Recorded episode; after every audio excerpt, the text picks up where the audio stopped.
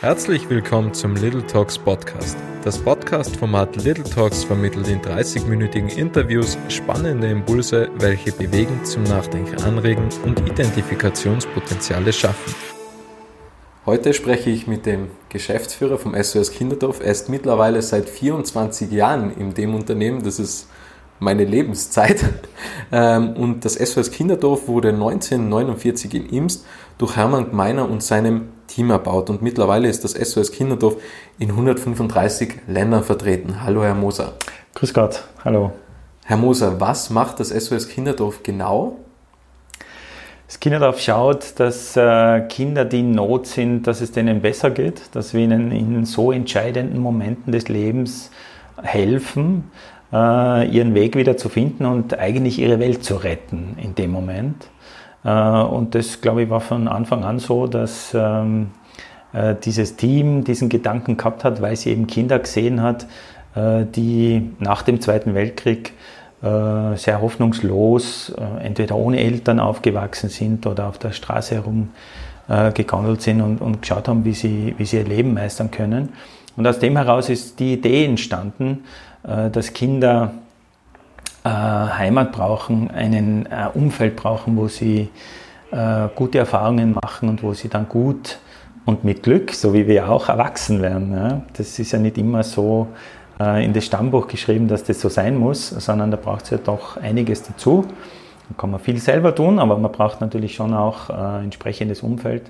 Und ich denke mal, um das geht es immer. Das ist auch heute genau der gleiche Aspekt was brauchen Kinder, wenn es ihnen nicht so gut geht, in einem sehr entscheidenden Moment? Wie sind Sie damals zum SOS Kinderdorf gekommen? Was war der ausschlaggebende Grund? Also es war eigentlich im Prinzip eine Anfrage von einem äh, Kollegen, der auf der Suche war nach jemandem, der im Kinderdorf international arbeitet und ich habe dann jemanden gewusst, der dort arbeiten will und es hat sich dann als nicht hilfreich erwiesen, sondern das ist nicht zustande gekommen und plötzlich kam der Anruf und äh, dann hat es geheißen, jemand von Kinderdorf Österreich ist zu international gegangen und ob ich mir vorstellen kann, dessen Job zu übernehmen. Und das war für mich dann sehr überraschend und eigentlich eine Wochenendaktion und ich habe überlegt und mit meiner Frau eben gesagt, ja, das klingt jetzt interessant. Ja. Also ich habe verschiedene, nach dem Studium verschiedene Stationen gehabt, in, in Profits, in Stadtverwaltung, in, auf der Uni, und, und war generell so wissbegierig im Sinne von, ich möchte überall mal reinschauen. Und das war eigentlich die Grundidee, zu sagen, klingt interessant, Non-Profit, gemeinnützig, ja, liegt mir irgendwie vom Gedanken her, das schaue ich mir mal zwei, drei Jahre an. Was war das SOS Kinderdorf vor 24 Jahren und was ist es heute? Das Kinderdorf ist äh, ungemein gewachsen in dieser Zeit in Österreich. Äh, wir haben versucht, äh, Angebote für Kinder zu finden, die sehr passgenau sind. Also wir haben unser, unsere Angebotspalette extrem erweitert, wenn man so will. Ähm, wo, wo, ich gekommen bin, 96, war das Kinderdorf äh, neun Kinderdörfer im klassischen Sinne, ja, mit Kinderdorfmüttern und Familien. Und dann, wenn die Kinder eben dann raus haben müssen mit 14, 15, äh, dann die angeschlossenen Jugendeinrichtungen und das war das Programm vom SOS Kinderdorf in Österreich. Äh, mittlerweile haben wir äh, eben eine sehr breite Palette an verschiedenen Hilfen für Kinder, ob das jetzt stationär ist, also wenn sie bei uns wohnen, oder auch wenn wir in Familien fahren, so dass die Kinder bei ihren Eltern bleiben können. Also da hat sich von A bis Z wirklich ganz, ganz viel entwickelt. Es ist von der Mitarbeiteranzahl her größer geworden. Wir haben äh, zum Beispiel Rad auf Draht, diese Kindernotrufnummer übernommen vor sechs Jahren, war ein sehr entscheidender Punkt für viele Kinder, die auch in so einem entscheidenden Moment niemand haben und versuchen dort anzurufen und Hilfe zu bekommen. Ähm, also was man sagen kann, ist, äh, die Quantität hat sich sehr verändert, auch die Qualität hat sich sehr verändert. Und ich sage dazu, das heißt nicht besser oder schlechter, sondern es ist das, was es jetzt braucht, und da arbeiten wir eigentlich jeden Tag daran, dass, dass es genau das ist, was Kinder jetzt hilft und äh, was, was sie brauchen, dass wir das genau so leisten können. Was eben gleich geblieben ist, glaube ich, ist der Grundgedanke, äh, dass Kinder zum Aufwachsen und zum gut Erwachsenwerden äh, brauchen, dass das prägende Menschen sind, die ihnen einen Halt geben, die zu ihnen stehen in dieser ebenso wichtigen Entwicklungsphase. Was würden Sie persönlich als Erfolg bezeichnen? Und wie bezeichnet das SOS Kinderdorf Erfolge? Weil es ist eine Non-Profit-Organisation, wie Sie bereits erwähnt haben. Und da gibt es ja bestimmt gewisse Ziele, was trotzdem erreicht werden müssen. Also was ist Erfolg für das SOS Kinderdorf? Also eindeutig steht ganz vorne weg, äh, wenn es den Kindern gut geht und wenn wir es geschafft haben, sie äh, aus einer schwierigen Situation heraus zu begleiten und ihnen einen Entwicklungspfad aufzuzeigen, äh, dann glaube ich, tritt Erfolg ein. Also das merke ich an Mitarbeitern, das merke ich an Führungskräften, das merke ich an mir selber. Dort empfindet man ganz großes Gelingen und Erfolg und das kann man eben schwer planen oder organisieren, weil es halt eine Beziehungsarbeit ist. Äh, und da schließt es irgendwie an, was ich persönlich, äh, wo ich sage Erfolg oder wo, wo man so ein Glücksempfinden hat. Mein Opa hat immer gesagt, die schönen Dinge im Leben kann man sich nicht kaufen. Ja, und das hm, habe ich als Kind dann auch nicht so verstanden weil ich mir gedacht habe, na, es ist schon super, wenn ich einen schönen Roller kriege und ein Fahrrad und was weiß ich noch alles. Aber tatsächlich äh, die schönen Dinge, äh, dort, wo man so ein Glücksempfinden, wo man Wohlbefinden hat, wenn man einen Berger klimmt und da oben steht und rausschaut oder äh, so als Beispiel, äh, das kann man tatsächlich nicht kaufen. Das ist unmöglich. Das heißt, man muss selber was dafür tun. Äh, man empfindet, die Leistung hat sich gelohnt und der Weg hat sich gelohnt äh, und dann habe ich einen Moment, äh, wo ich sage, den muss ich jetzt auch noch genießen können. Äh, und dann muss ich auch noch verstehen, dass der vergänglich ist. Und wenn ich das habe, alle drei Dinge, dann kann ich wieder sowas angehen und wieder sowas erleben, nämlich im vollen Empfinden. Und ich glaube, dass Kinder eben auch das ganz natürlich suchen und, und dass sie es fürs Großwerden brauchen, weil solche Momente, und wenn wir selber uns vielleicht zurückerinnern an, an so Dinge, ja, die uns so bewegt haben, äh, unglaublich tragen. Nämlich auch dann in schwierigen Situationen tragen, wo man sagt, ja, das lohnt sich schon, das ist jetzt zwar ein schwieriger Moment, aber ich, ich, es wird eine Lösung geben. Ja. Äh, und das finde ich so schön, das definiere ich persönlich für Erfolg. Äh, und das habe ich gemerkt, das, ist eigentlich egal, ob man für sich selber was tut, in der Familie, ob das Kinder sind. Ja, da ist eine unglaubliche Freude dann in dem Moment da und das ist, das ist schön, das macht es lebenswert. Was war der größte Erfolg bisher und im Jahr 2020? Ja, bisher würde ich schon sagen, dass das ähm, so ist, wenn Kinder, also meine Kinder sind jetzt ähm, so weit, dass sie studieren, dass sie den Schritt eigentlich in ein eigenes Leben gegangen sind. Äh, wenn man merkt, dass die lern- und arbeitsbereit und liebesbereit sind und, und, und auch eine Freude am Leben empfinden, das ist schon ein, ein Erfolg, wo ich mir denke, das gründet nicht nur auf das Elternsein, sondern das hat viele Faktoren, aber da hat man nicht alles falsch gemacht und, und, und da ist was gelungen. Ja. Ähm, wenn das dann zurückgemeldet wird, äh, ist das schön. Äh, und da sage ich mal, ja, das, das glaube ich, ist der größte Erfolg im Leben. Ja, wenn man das erleben kann und wenn man Kinder haben kann, dann ist das schon, ja, das ist schon sehr cool. Äh, 2020 würde ich jetzt nochmal in Verbindung bringen mit, äh, mit SOS Kinderdorf, nämlich äh, die Krise und dann zu spüren, äh, was für Zusammenhalt in der Organisation besteht, was für Engagement die Mitarbeiterinnen dort aufgebracht haben, ähm, dann muss ich sagen, das werte ich als Erfolg äh, des Miteinanders und man merkt da, dass den Kindern gut geht. Ja, trotz dieser so schwierigen Situation, die wir haben. Äh, und der Erfolg münzt auf etwas, wo ich glaube, dass es wichtig ist, in einem Unternehmen zu haben, nämlich äh, Respekt voreinander, äh, dass man die Möglichkeit hat zu partizipieren, das heißt sich einzubringen, seine Ideen als Mitarbeiter auch einzubringen, zu sagen, ich, ich, ich tue ja da mit an dieser Dienstleistung, ich bin ja entscheidend für den Erfolg und das muss man ernst meinen. Ja, wenn man das nicht ernst meint, dann sagt man, ja, jeder ist willkommen und jeder kann seine Ideen abliefern, aber am Ende entscheidet doch ich, äh, das wäre grundsätzlich der falsche Weg. Und da habe ich gespürt, wow, das kann nur durch sowas kommen, dass, dass sich die Leute wohlfühlen an ihrem Arbeitsplatz, dass sie merken, hoppla, ich werde da gebraucht und ich bin ganz wichtig. Ähm, und das ist ja so.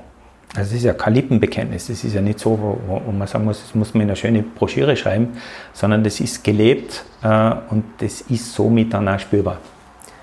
Wenn jetzt ein Kind vom SOS Kinderdorf auf Sie zugehen würde und sagen würde, Herr Moser, geben Sie mir einen Ratschlag mit fürs Leben, was wäre das? Ja, ich würde ich würd sagen, äh, nutze, nicht dein, nutze nicht den Tag, ja, Carpe sondern, sondern nutze die Möglichkeiten. Wir haben die Chance als Organisation aufgrund der vielen Spenderinnen auch äh, zu sagen, wir können Angebote machen. Also wir können wirklich Wege aufzeigen, Möglichkeiten anbieten. Am Ende muss sie das Kind oder der Jugendliche nutzen, muss sie annehmen.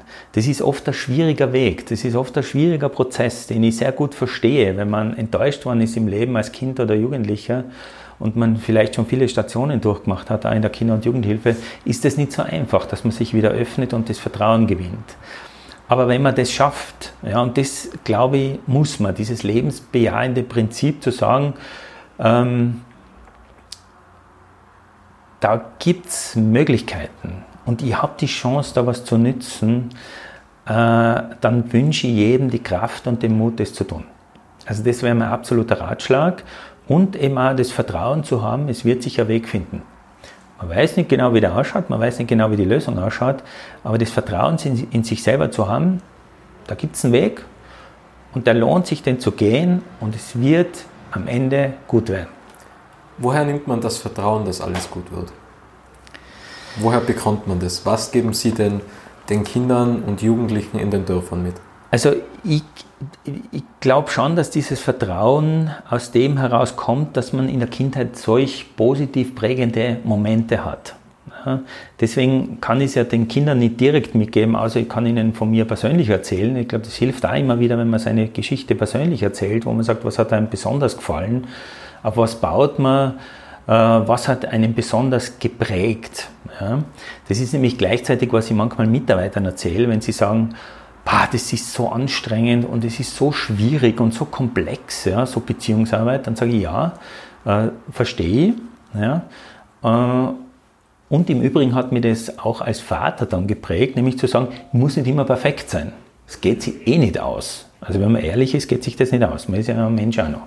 Das heißt, wenn ich mich konzentriere, dass ich solche Momente und prägende Momente schaffe für das Kind, äh, dann wird es in ganz großem Maße gelingen. Ausnahmen bestätigen die Regel, das wissen wir alle. Aber dann wird es in ganz großem Maße gelingen. Und wenn man, und das kann, da kann man gleich einen Test selber machen. Ja? Da kann man sich zurückerinnern in seine Kindheit und kann nachdenken, was fällt mir da ein, was mich besonders geprägt hat oder wo ich mich besonders daran positiv erinnern kann.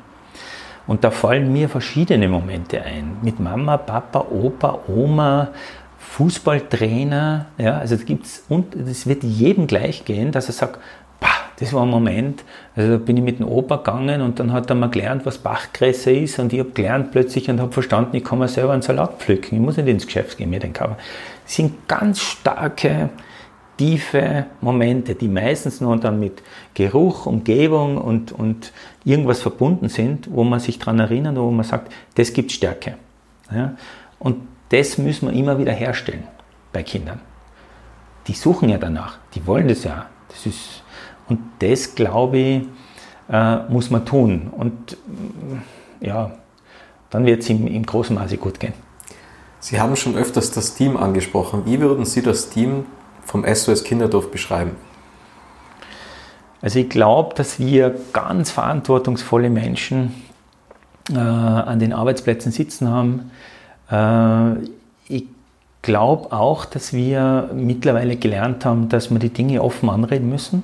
Das war schon eine Zeit lang ein Thema, das hat man nicht so gern gemacht. Ja, so ähm, zu sagen, das ist nicht gelungen oder da war es besonders schwierig. Wir haben ja auch ein, ein Buch geschrieben, ähm, dem Schweigen verpflichtet, weil wir doch halt auch Menschen kennengelernt haben, die nach 30 Jahren zu uns kommen äh, sind und gesagt haben, also ich bin da eigentlich missbraucht worden oder das war nicht okay und dies war nicht okay, das war schwierig. Das war echt schwierige Kost, das zu, anzunehmen und zu sagen, ja, das ist auch unsere Geschichte, es gelingt nicht immer. Äh, und, ähm, und den Menschen dann zuzuhören. Ne? Es war unglaublich heilsam für die Menschen, die haben uns das gesagt. Ja. Es war äh, für sie schon wichtig. Da geht es nicht immer um Entschädigungszahlung, sondern geht es einfach einmal um anzuerkennen, dass da was daneben gegangen ist. Ja. Also das, diese berühmte Fehlerkultur, die man, die man sich aneignen muss. Ähm, und dann sind wir noch auf was draufgekommen, nämlich, dass manche uns dann gesagt haben, ja schon, aber, aber wenn, wenn ich jetzt das dann sage ja, und zu dem stehe, dann kann es sein, dass uns Spender wegbrechen. Ja. Und das hat dann eigentlich zu diesem Buchtitel geführt, das der Horst Schreiber äh, geschrieben hat, dem Schweigen verpflichtet, weil man ja eigentlich eine gute Organisation ist. Ja, man will ja da alles gut machen. Und wenn was dann daneben geht, hat man besonderes äh, Interesse, dass das ja nicht aufkommt. Man will dann eine Lösung finden. Und das hat uns lange äh, in einer Kultur belassen, wo wir eben dann äh, nicht so offen drüber geredet haben. Und da sind wir gut auf dem Weg, finde ich. Also das zeichnet das Team auch aus, dass wir gutes Feedback geben, dass wir äh, uns auch fordern und äh, dass wir da nicht persönlich werden, sondern dass wir einfach sagen, was ist gut gegangen, was ist schlecht gegangen, was können wir besser machen. Also diese Lernbereitschaft auch nochmal.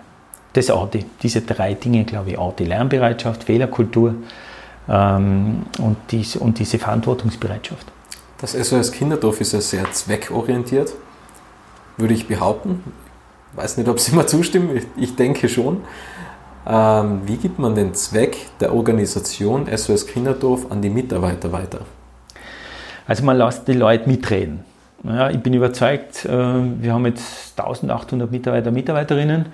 Ich bin überzeugt, äh, die wissen, was die Probleme sind, weil sie alltäglich damit zu tun haben. Wenn ich in eine Einrichtung komme, dann ist das meistens nett und schön oder es gibt ein Problem, mag schon sein. Aber was wirklich diesen Alltag beflügeln könnte oder besser machen könnte, das wissen die vor Ort, ganz sicher. Das heißt, die kennen auch am besten die Probleme und Sorgen der Kinder und Jugendlichen. Äh, und wenn man die in so einen Prozess mit einbeziehen kann, nämlich wie man Vision weiterentwickelt oder wie man Strategie weiterentwickelt, äh, dann funktioniert das relativ gut. Äh, und dann darf man halt nicht den Fehler machen zu sagen, so, jetzt habt ihr alle mitgearbeitet oder halt viele. Ich meine, alle können nicht mitarbeiten, das geht nicht aufgrund der Effizienz, aber Jetzt haben viele mitgearbeitet, haben sich da ihren Kopf zerbrochen und haben gesagt, das wäre eigentlich gescheit, wenn wir das machen oder in die Richtung gehen. Und dann sagt so, jetzt ziehen wir uns zurück in die Geschäftsführung und dann sagen wir, ja, das eine gefällt mir, das andere gefällt mir nicht und jetzt entscheiden wir uns nur für das. Das geht nicht. Also man muss das ernst nehmen. Man muss die Sachen schon ernst nehmen und ich habe gemerkt, das ist fantastisch, weil man oft selber auf dem Holzweg ist oder äh, andere Priorität setzen wird, die vielleicht gar nicht so passt. Also ich habe gefunden, die Prozesse, was wir jetzt da geleistet haben, gerade wie wir die Strategie weiterentwickeln äh, und auch das Bild, was wir tun wollen, ist, ist das großartig. Und man braucht keine Angst haben, weil unser Zweck ist eben, dass den Kindern besser geht. Der ändert sich nicht. Äh, die Frage ist das Wie. Ja? Und, ähm, äh, und das andere davor hätte ich Angst, dass, dass Mitarbeiter dann sagen, so und jetzt ich will nichts mehr arbeiten oder ich will nur mehr die Hälfte arbeiten oder will das doppelte Zahl kriegen oder so. Das kommt nicht vor. Ich meine, da gibt es natürlich ja Verhandlungen, ist ja ganz klar. Aber prioritär ist immer, und das spürt man so, egal in welche Einrichtung sie bei uns gehen, äh, die Kinder stehen da im Mittelpunkt und wir sorgen uns darum, dass denen besser geht. Wie sieht ein Bewerbungsgespräch beim SOS Kinderdorf aus? Also was sind so Bewerber fragen, damit man so ein Gespür für die Person bekommt? Puh, da bin ich ja schon weit weg als Geschäftsführer. Das machen ja viel bessere Leute, wie ich äh, das kann. Also wir haben ja, ähm, Personalentwickler und äh, also zwei, drei fallen mir da jetzt ein, die das machen und super gut machen. Äh, und schon auch schauen, dass, dass die Leute eben dieser Vision was abgewinnen können. Jedem Kind ein liebevolles Zuhause heißt ja schlussendlich, ich richte mir eben an den Bedürfnissen des Kindes aus. Äh, ich, ich, ich hätte jetzt auch keine riesengroße Angst, wenn wir uns einmal falsch entscheiden, weil Personalauswahl, ich glaube, da unterscheiden wir uns nicht von anderen Unternehmen, ist überall schwierig. Ähm, äh, und ich habe schon festgestellt, dass Leute dann gar nicht lang bei uns bleiben, wenn sie das nicht leben können. Also wenn sie, äh, da, da, da fühlt man sich fehl am Platz. Ja? Also das würde ich mal vergleichen, wie wenn man ähm, kein Talent zur Musik hat und in eine Musikkapelle geht und immer falsch spielt. Also das, das halten die anderen nicht aus und man selber nicht aus und dann ist man wahrscheinlich gleich wieder weg. Also das, ja. Was ist Heimat für Sie? Ja, das, das deckt sich so äh, mit, mit dem, was eigentlich das Bild der Organisation ist, nämlich ein Ort, wo ich mich wohlfühle. Ähm, ähm, und natürlich, je älter man wird, das ist ja interessant. Also für, ich bin ja sehr viel gereist auch natürlich und ich fühle mich dann an, an, an Orten extrem schnell wohl. Ja? Und das hat mit den Menschen zu tun und, und, und mit dem Essen und mit der Kultur und allem Möglichen. Und es gibt ja so interessante Flecken auf der, das ist ja unfassbar. Ja? Also, äh, und deswegen kann ich schon verstehen, wenn man dann aber auch sagt, ja, dort, wo ich geboren bin, äh, und das lerne jetzt langsam mit dem Alter, mit dem Fortschreitenden, ähm, äh, dass man ja auch Erinnerungen dran knüpft. Ja? Äh, und äh, das verbindet ja noch einmal, natürlich, ist ja ganz klar. Äh, und äh, deswegen sage ich natürlich, also da, wo wir wohnen, und ich habe viel anderes gesehen, das ist natürlich schon eine, sehr spezielle Umgebung und, und, und ein Geschenk, ja, wie man sich nicht vorstellen kann, in welchem, welchem Umfeld wir wohnen, das ist unfassbar. Also da, da kann man nicht dankbar genug sein. Äh, das ist natürlich ein, starker, ein starkes Stück Heimat. Aber ich würde jetzt auch sagen, ich war jetzt sieben oder achtmal in Nepal, ich fühle mich dort auch daheim. Aber wie gesagt, es hat mit den Menschen zu tun und, und, natürlich mit der Umgebung und mit der Kultur und und und. Ja, also Wohlfühlen. Ich glaube, das ist, das ist die Überschrift. Was motiviert Sie? Sie sind jetzt seit 24 Jahren beim SOS Kinderdorf.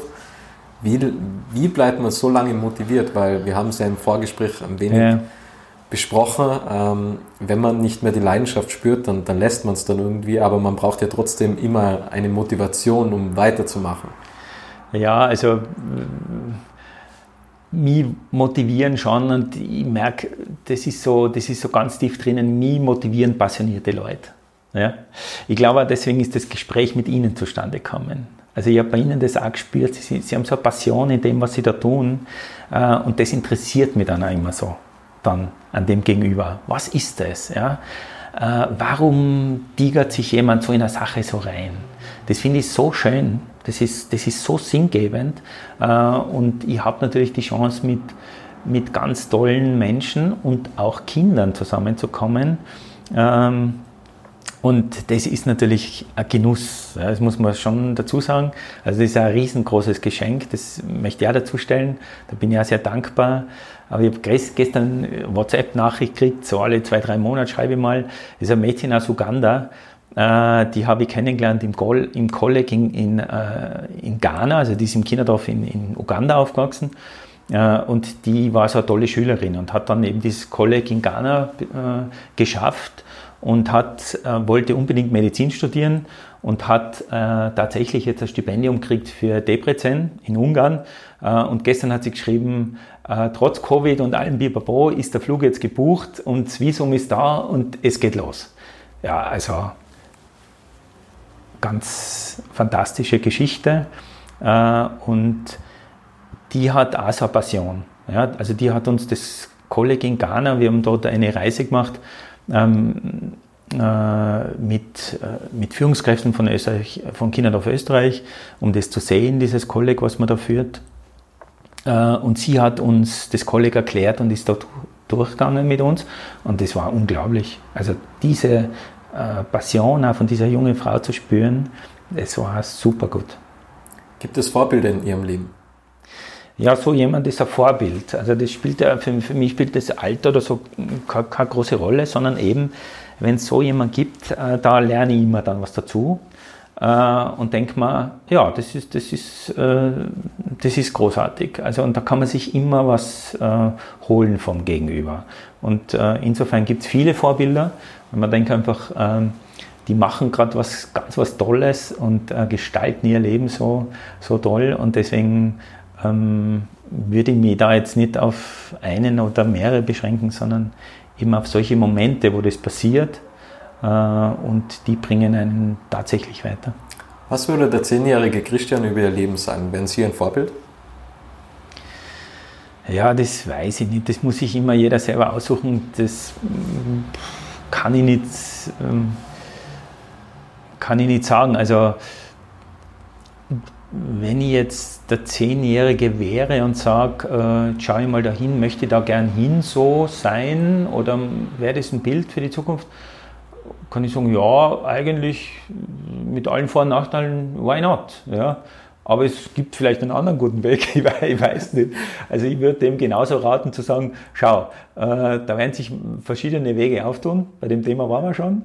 Äh, geh einfach einen, es wird schon was kommen. Äh, wenn du einen Plan hast, verfolg den und wenn er nicht funktioniert, verfolg einen anderen. Weil Kinder sind ja interessanterweise so, also meine zwei Kinder sind so, ähm, die Tochter hat einen fixen Plan, ja, also die ist da ganz zielstrebig und der Sohn ist eher so. Der Lebemensch. Äh, ja, nicht nur, sondern der lässt die Dinge mehr auf sich zukommen und schaut dann, ja. Ah, jetzt gibt es die Weggabelung, jetzt, ja, jetzt geh wieder, geh wieder da. Äh, und ich finde beides ziemlich genial. Äh, nämlich auch die Bereitschaft zu sagen, hui, jetzt bin ich mal auf dem Holzweg, drehe wieder um und gehe was anderes. Ja? Das ist der Clou der ganzen Geschichte, dass ich sage, das Tolle am Leben ist ja, wir haben Wahlmöglichkeit äh, und ich wähle was aus und wenn es nicht so funktioniert, habe ich auch wieder die Wahlmöglichkeit, entweder da drinnen zu bleiben und vielleicht depressiv zu werden oder zu sagen, nein, nein, Moment, wenn ich nochmal fünf Meter zurückgehe, gibt es ja noch einen anderen Weg. Und das ist eigentlich das, äh, wo wir eh schon waren. Wir sprechen ja sehr viel über Kinder. Jeder hat ja ein inneres Kind ja. in sich.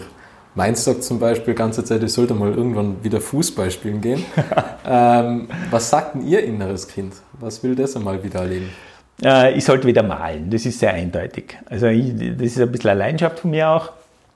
Äh, das habe ich mal mehr, mal weniger gemacht. Äh, habe da eine tolle Lehrmeisterin gehabt, habe eine tolle Malgruppe gehabt und habe das sehr vernachlässigt.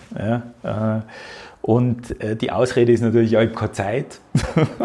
Aber die Zeit nimmt man sich ja und natürlich ist es eine Frage der Priorität. Das weiß ich jetzt gerade nicht. Aber ja, das innere Kind sagt, komm, greif zu die Farben, greif zum Pinsel, hol dir Papier und äh, lass was raus. Ja. Was ist Ihr größtes Learning, was Sie bisher in Ihrem Leben gemacht haben? Es ist schwer, eins zu nennen. Also. Ja, das ist, äh, das ist wirklich schwer, aber äh, ich, also ein Learning, wo, was, auf das ich immer wieder gern zurückgreife, ist tatsächlich eines, wo ich sage, ähm, wenn was gut gelingt, ja, lass es auch wieder los. Ja, weil sonst wird es ideologisch. Ich habe das beim Malen gelernt, im Übrigen. Äh, ich habe also in den, Be in den Beginnjahren ja, sehr brav gemalt und die Lehrer, also die Frau Lehrerin war da sehr genau mit Farben mischen und das nochmal auftragen und nochmal probieren und nochmal und nochmal. So, und dann haben wir irgendwann haben wir dann frei malen dürfen. Ja. Und dann, weiß ich nicht, nach einer gewissen Zeit ist mir irgendwas Schönes gelungen. Ja. Und haben wir gedacht, wow, super, also das ist jetzt großartig. Und dann ist daherkommen, so hat man so über die Schulter geschaut und hat gesagt, mal drüber. Und ich habe gedacht, nein, das ist ja unerhört, ja. Sicher nicht. Krass so. Oder? was, was, was soll denn das jetzt, ja? Und das ist mir unglaublich schwer gefallen. Also es war Wahnsinn. Ich, ich, war da, ich weiß es nicht, war ich 24 oder ich, ich weiß nicht mehr, aber halt ähm, ist schon sehr lange her. Und und es hat mich so viel Energie gekostet, da drüber zu malen. Und ich habe drüber gemahlen. Ja, ich habe mir gedacht, okay, na, irgendwann, ja, zack. Und das war ein Moment der Befreiung, tatsächlich. Und sie ist dann danach hergekommen und gesagt, schau, du weißt genau, was drunter ist. Es ist nicht weg. Ja? Und da haben wir gedacht, ja, Okay, also das war ein Learning, das ich mitgenommen habe und wo ich mir denke, ja, gut so. Gibt es ein Zitat, was Sie bewegt hat?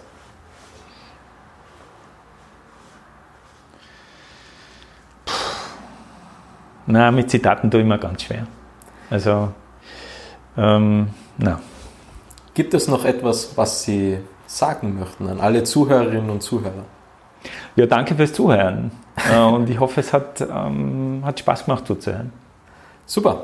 Ähm, Herr Moser, vielen, vielen Dank für den wertvollen Inhalt und für das Gespräch mit Ihnen und an, all, danke an alle, die da draußen zugehört haben.